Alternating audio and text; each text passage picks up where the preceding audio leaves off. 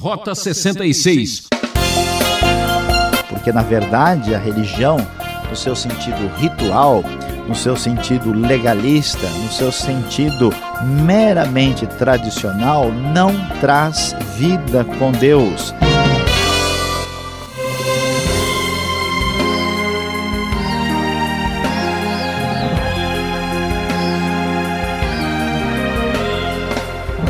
O programa Rota 66 está de dar água na boca. E se você, assim como eu, tem fome da palavra de Deus, está no lugar certinho.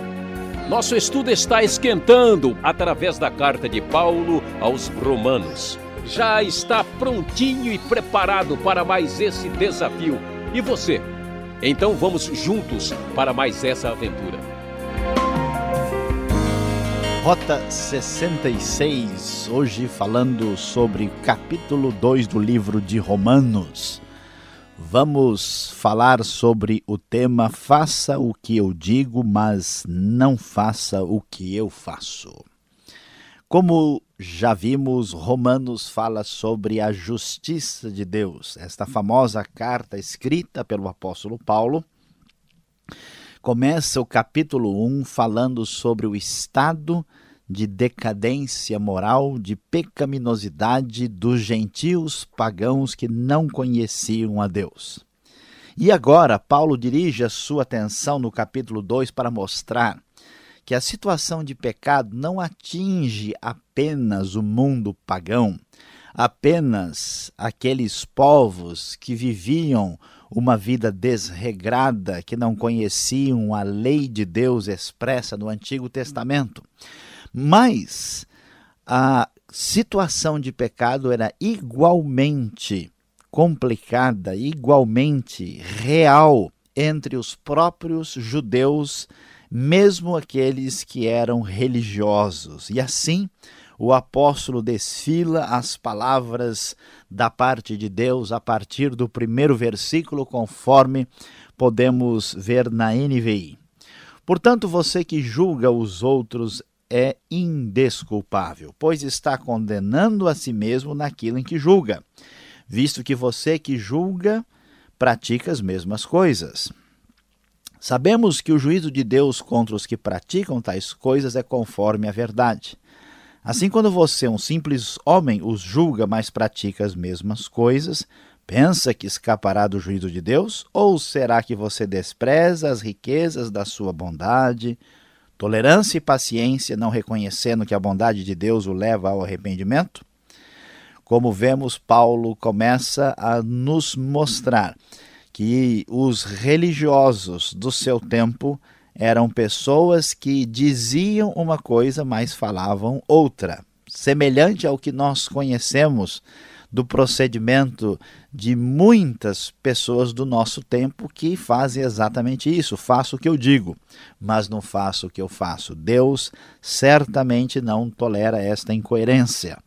Por isso, o versículo 8 nos diz: Mas haverá ira e indignação para os que são egoístas que rejeitam a verdade seguem a injustiça. Haverá tribulação e angústia para todo ser humano que pratica o mal, primeiro para o judeu, depois para o grego.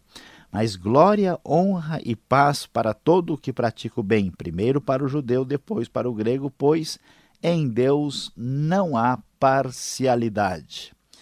E o texto bíblico prossegue no versículo 17, dizendo o seguinte: Ora, você leva o nome de judeu, apoia-se na lei e orgulha-se de Deus. Você conhece a vontade de Deus e aprova o que é superior porque é instruído pela lei. Você está convencido de que é guia de cegos, luz para os que estão em trevas, instrutor de insensatos, mestre de crianças, porque tem na lei a expressão do conhecimento e da verdade. E então, você que ensina os outros não ensina a si mesmo? Você que prega contra o furto, furta. Você que diz que não se deve adulterar, adultera. Você que detesta os ídolos, é, rouba-lhes os templos. Você que se orgulha da lei e desonra a Deus desobedecendo a lei, pois, como está escrito, o nome de Deus é blasfemado entre os gentios por causa de vocês. Meus queridos, vamos observar em Romanos capítulo 2 que Paulo está mostrando que muitos dos religiosos, religiosos que se orgulhavam da sua tradição, que se orgulhavam de estarem apoiados na lei, e isso não é algo que se refere apenas ao povo judeu. Através da história, muitos religiosos de várias outras religiões, inclusive do próprio cristianismo, católicos, protestantes, evangélicos, têm tido uma conduta incoerente em relação ao seu próprio discurso.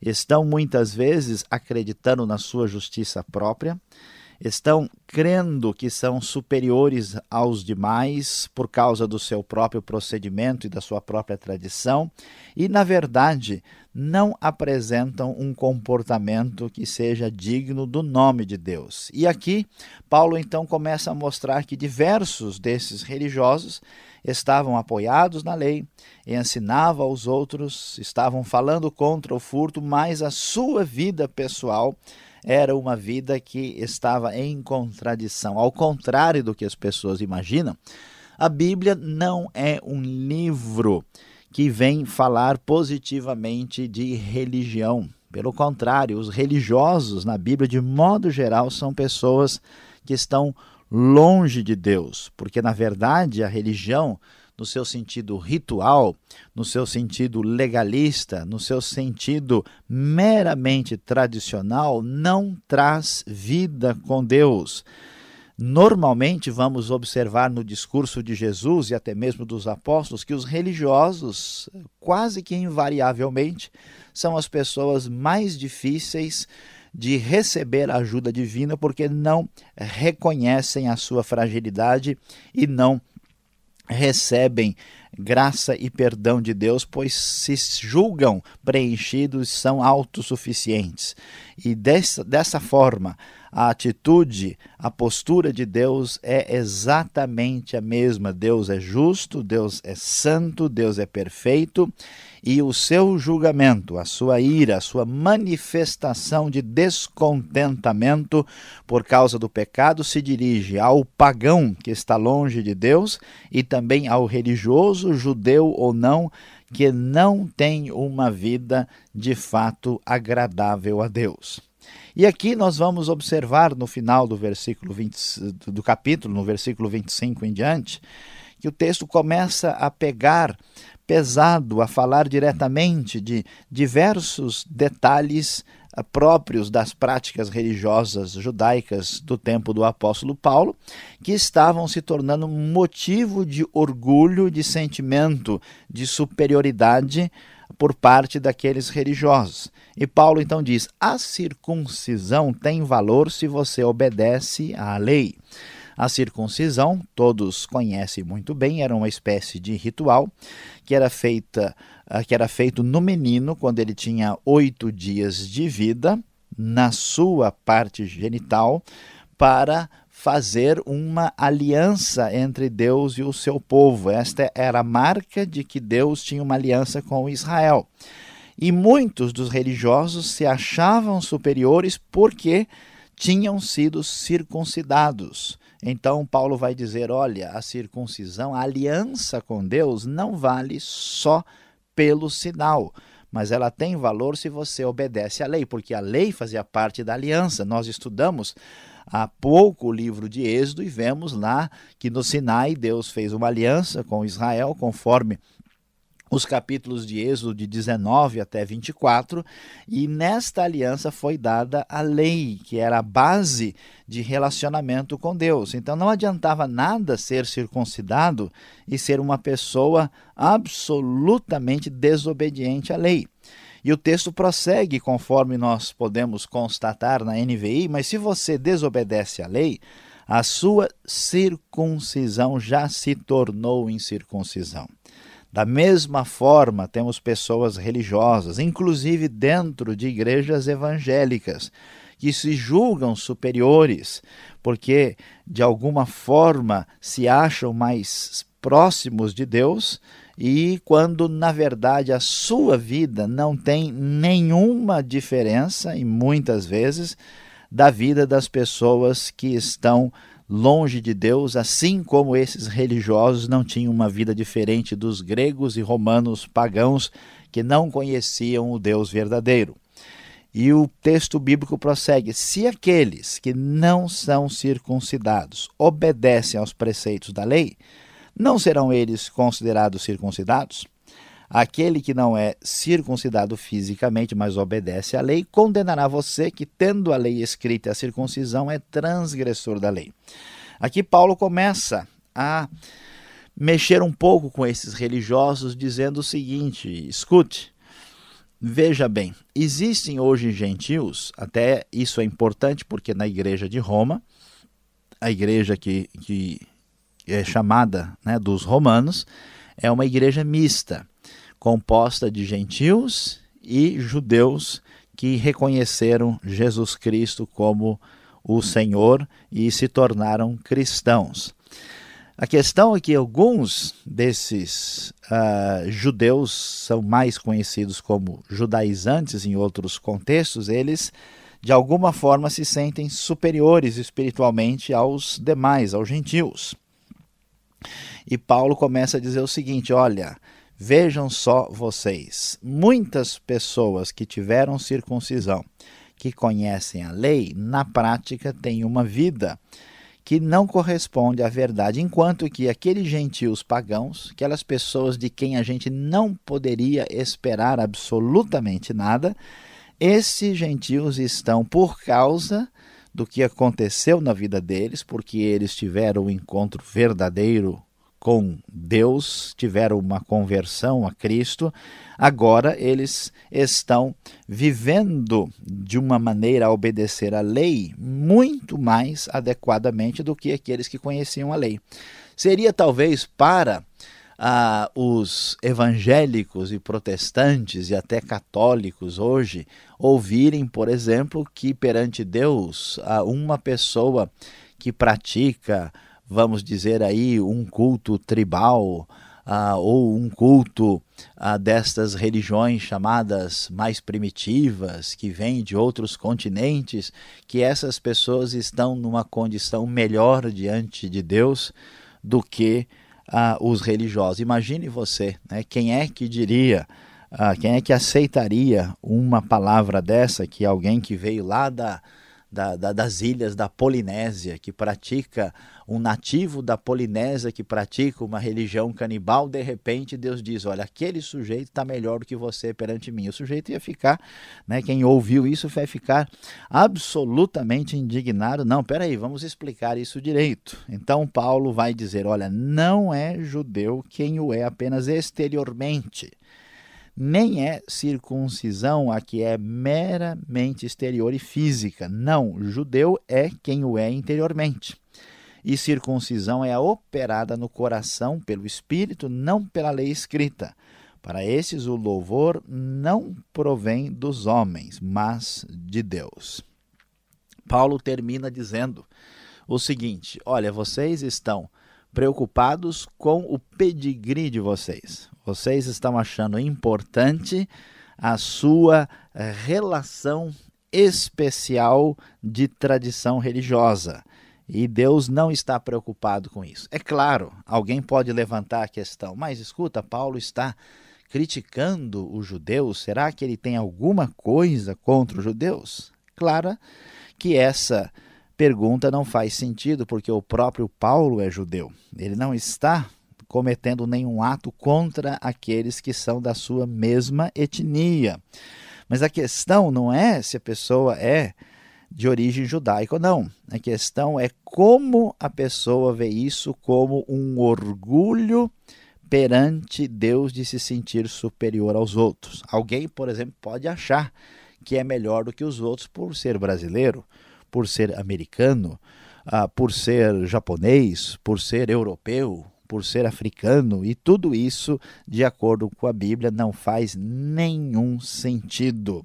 Não é judeu apenas quem é exteriormente, ou seja, a ideia aqui não é valioso diante de Deus, não está em relação real com Deus só a pessoa que é aquilo que ele demonstra ser externamente, não só quem fez a circuncisão.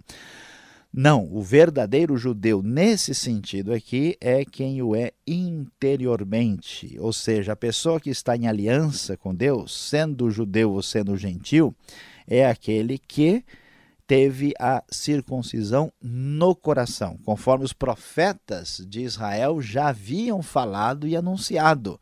Deus está interessado numa circuncisão de coração e não meramente no corpo. Essa circuncisão operada pelo Espírito, isso é o que tem valor. Portanto, Paulo vai encerrar o capítulo 2 dizendo: Olha, Deus está passando a sua régua no mundo, a régua da sua do seu critério de justiça. E ele está dizendo o seguinte: a ira de Deus está manifestada, primeiro, contra os pagãos ímpios, gentios que vivem de maneira desregrada, que vimos no capítulo 1. E agora contra os religiosos cheios de justiça própria, que aqui são apresentados contextualmente como os religiosos que havia na época de Paulo, que eram seguidores do judaísmo. Portanto, pagãos e religiosos, todos eles estão debaixo da ira de Deus, porque não possuem justiça para apresentar-se diante dele. Que Deus abençoe a nossa reflexão neste dia.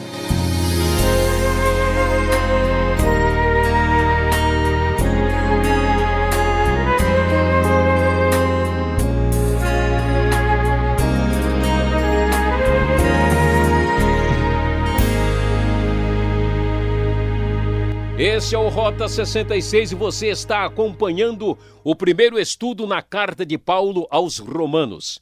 E de quebra, pedimos sua gentileza em anotar o nosso endereço. Marque lá. Caixa Postal 18.113, CEP 04626-970, São Paulo, capital. E o e-mail, rota66 arroba transmundial.com.br.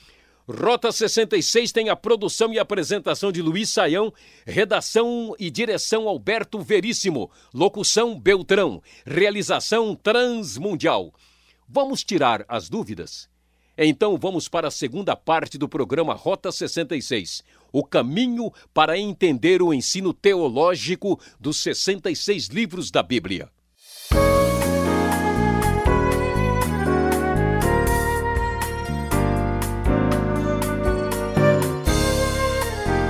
Ok, Saião, chegamos agora na segunda parte do programa. Vem as perguntas. Capítulo 2 de Romanos. Eu acho que tem muita coisa para a gente perguntar, mas o que me preocupa é o versículo 14.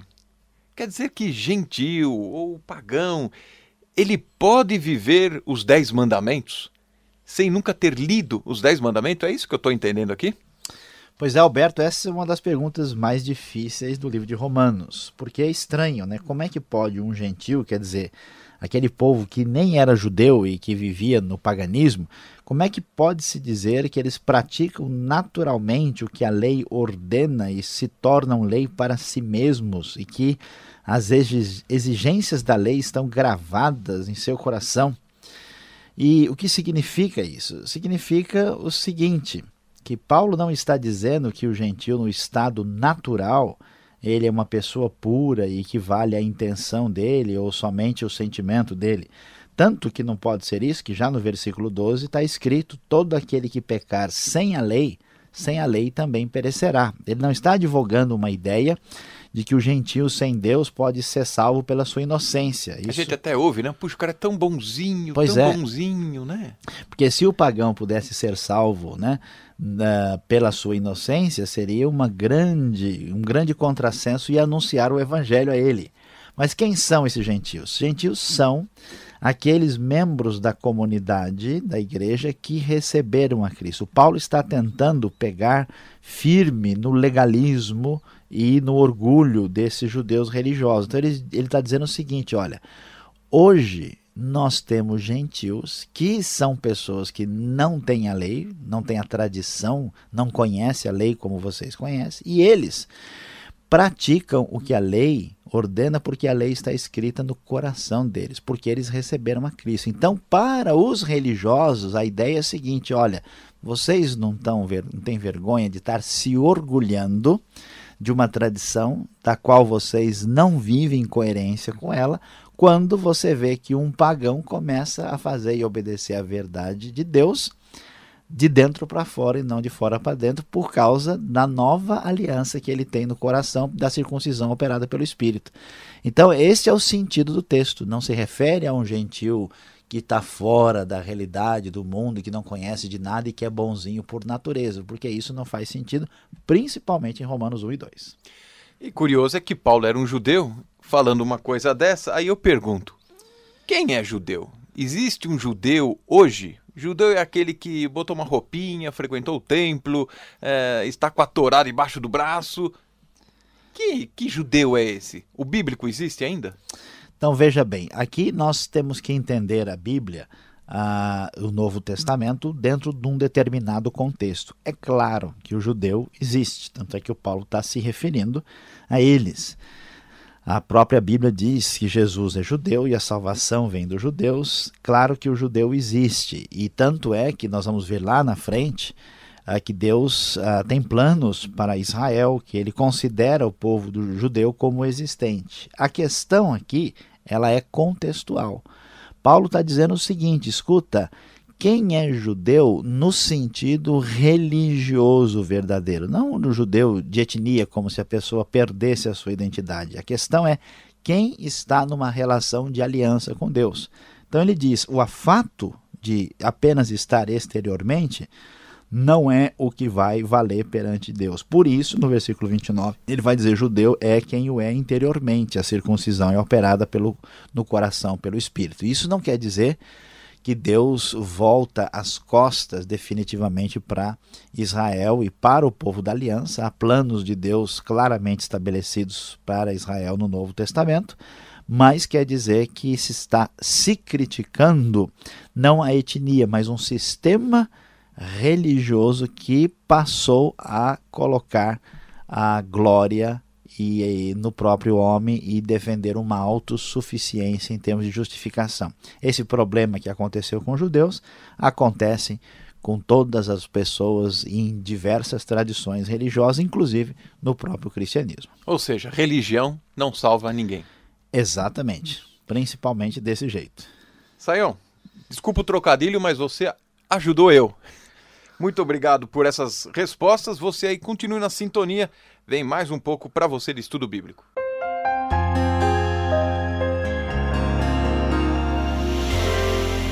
Hoje estudamos Romanos capítulo 2 e vimos o tema Faça o que eu digo, mas não faça o que eu faço. A grande verdade, certamente muito útil para todos nós, que esse texto está ensinando é que coerência é tudo. Uh, muitas pessoas têm pontos de vista diferentes na vida, mas certamente uma das virtudes mais valorizadas é como quando nós vivemos uh, que uma pessoa de fato leva a sério o que está fazendo na sua vida, aquilo que crê todos nós respeitamos a integridade, a coerência de uma pessoa a partir dos seus princípios.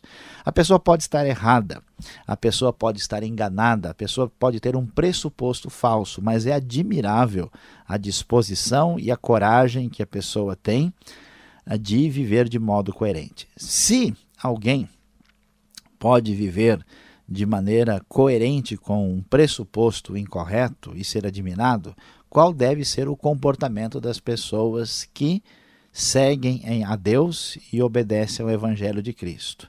A grande verdade é que a coerência é uma das virtudes mais importantes, e aqui o texto diz que o problema dos religiosos é que eles diziam uma coisa e faziam outra, totalmente diferente. E se formos sinceros, se formos bem longe vamos descobrir que nós, a partir de nós mesmos, nunca conseguiremos ser plenamente coerentes. É necessário buscar a ajuda de Deus.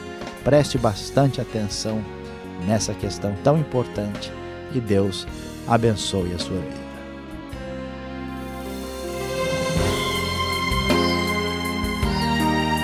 Ah, que pena por hoje é só. O programa Rota 66 volta nessa sintonia e nesse horário. Não perca! Fica aqui o convite.